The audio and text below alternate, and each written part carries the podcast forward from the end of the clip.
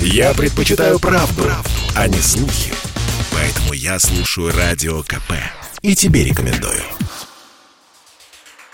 В России ожидают повышения цен на молочку. Об этом написали СМИ. В частности, компания Danone предупредила магазины об удорожании части ассортимента почти на 10% с февраля. Объясняют ростом себестоимости производства, пишет коммерсант. Такая тенденция наблюдается последние несколько месяцев. Цены поднимаются на сырое молоко, на комбикорм, на технику и оборудование. Об этом Радио КП сообщил президент агропродовольственного фонда «Свое» Андрей Даниленко производители готовой продукции делать все возможное, чтобы сдерживать рост цен, так как для них очень важны покупатели и покупательная способность. Поэтому повышение идет в меньшем процентном соотношении, чем рост самих затрат. Плюс еще, как правило, в начале каждого календарного года всегда происходит некоторое э, повышение цен на продукцию. Это нормально, что производители ведут переговоры с торговыми сетями перед Новым годом или в начале года о том, чтобы повысить цены на свою продукцию, чтобы скорректировать на инфляционные процессы.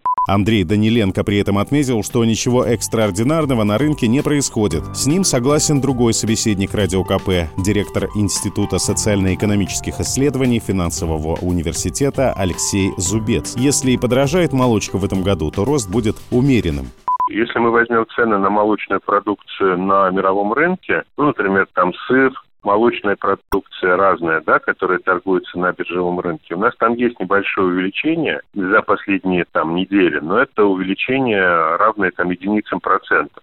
То есть, если говорить об общей тенденции мировой э, с точки зрения молочной продукции, то на сегодняшний день эта инфляция успокоилась. Так как мы очень сильно зависим по инфляции от внешнего рынка, та же самая история произойдет с нашей точки зрения в России в 2022 году. Поэтому рассчитывать на какой-то быстрый рост цен на молочную продукцию я бы не стал. И если он и будет, он будет крайне умеренным. Производители говорят, что 2021 год стал беспрецедентным с точки зрения роста цен на сырье и упаковочные материалы. В ожидании новых ограничений компании то делают закупки впрок, то кардинально меняют структуру потребления. Под влиянием всех обстоятельств средний рыночный рост себестоимости сырого молока к концу года оценили в 15-20%, а сырье в среднем подорожало на 15-30%. В Минсельхозе признают существенное увеличение издержек производителей и то, что в прошлом году динамика цен на молочную продукцию была ниже темпов продовольственной инфляции. Тем не менее, в министерстве не ожидают резкого роста цен на эту продукцию в этом году, в том числе из-за принятых мер государственной поддержки.